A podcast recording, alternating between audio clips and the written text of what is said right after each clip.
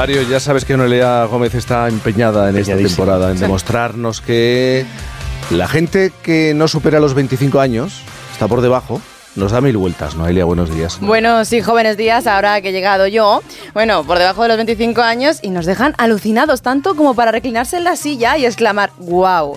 Es lo que le pasó al joven que quiero presentaros hoy, Pablo Iranzo, que tuvo esa reacción con el cine. Bueno, ya sabemos que anoche fueron los Goya, ahora le preguntaremos si estuvo ahí atento. Y yo quería repasar algunas de las categorías. Por ejemplo, mejor cortometraje, mejor dirección, mejor guion Mejor montaje. Pues Pablo Iranzo podría haber ganado cualquiera de estos, porque de todo se encarga él en sus cortos. Bueno, menos de la música, como esta que estamos escuchando ahora.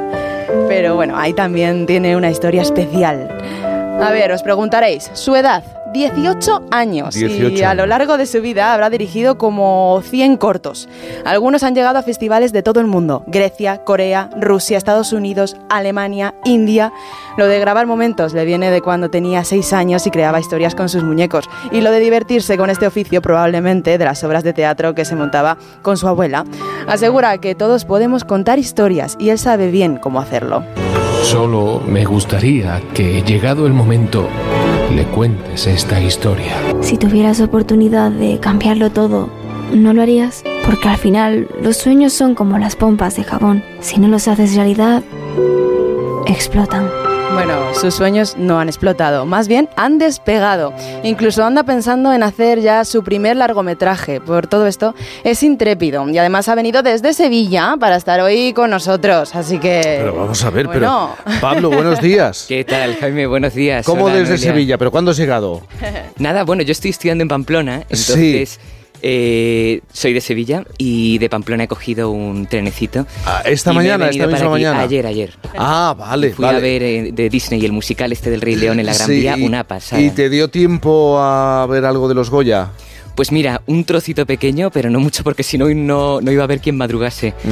Pero una pasada, la verdad. Oye, al menos desde los seis años te interesas por el mundo audiovisual, ¿no? Porque, eh, ¿qué ocurrió? Tus padres te regalaron una cámara porque te pusiste muy pesado. Sí, ¿O qué? Sí, yo creo que la has definido genial. Eh, le tenía yo echado el ojo a una camarita muy pequeña, además de plástico, me acuerdo, eh, y decía, mamá, yo quiero eso, papá, yo quiero eso. Y hasta que en un cumpleaños, cuando cumplí seis años, eh, me lo regalaron y de ahí fue un no parar, fue empezar a contar historias, ah. un poco de andar por casa, la verdad. O sea, para cambiar de plano ponía la mano encima de la, encima de la cámara, pero bueno, te lo pasabas muy muy bien y hacías historias que, que verdaderamente pues te emocionaban, ¿no? Y le ponías corazón. Y con el paso del tiempo tú también has ido evolucionando, formándote, preparándote, interesándote, ¿no?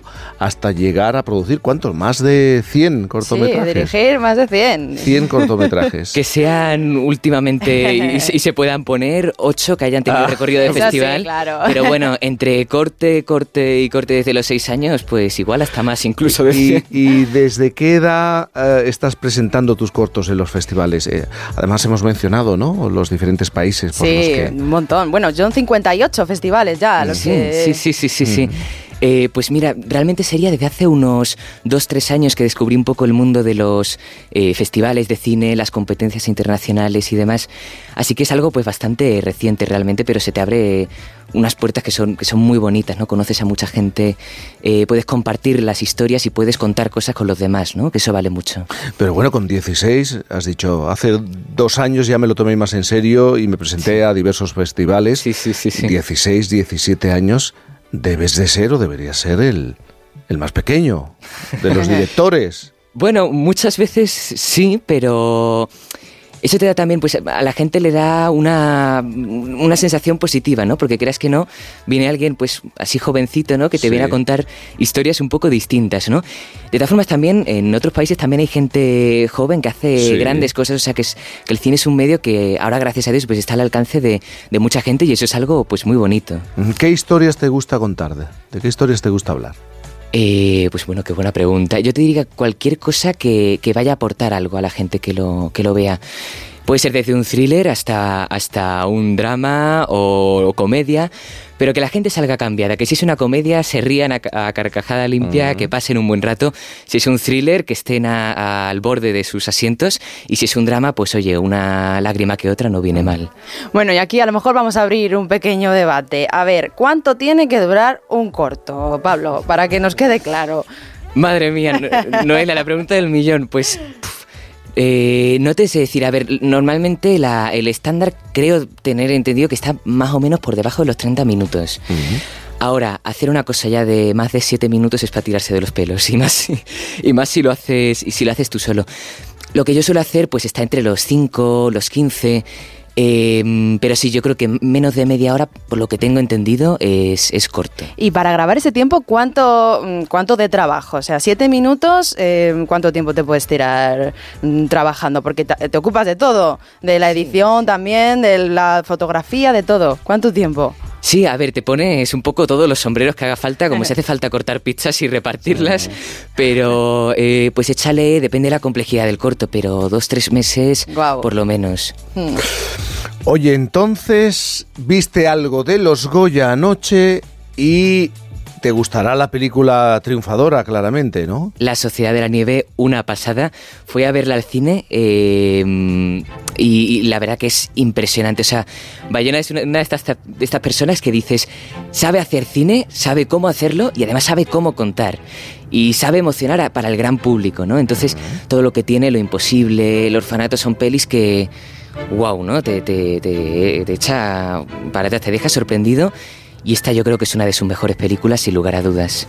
18 años. Hmm. Ha pasado por festivales de Grecia, de Corea, de Rusia, Estados Unidos, Alemania, India. Estás ahí insistiendo. Hay que insistir, ¿eh? hay que insistir permanentemente. Eh, Pablo Iranzo, eh, muchísimas gracias por contarnos tu historia. A vosotros. bueno, cuidado que somos potenciales personajes, ¿eh? porque él se inspira con toda la gente que conoce. Cualquiera. Y aquí tiene el material. Evidentemente. Como buen cineasta. Como buen cineasta. Fíjate, Mario, que te puedan hacer una película película. Sí, pues eh, un corto. Un corto. O un largo, un largo. ya, lo ah, ya está pensando.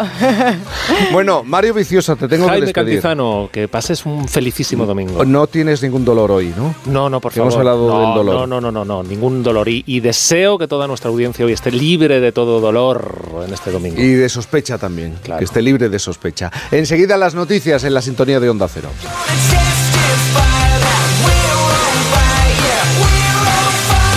Por fin, no es lunes. Con Cantizano.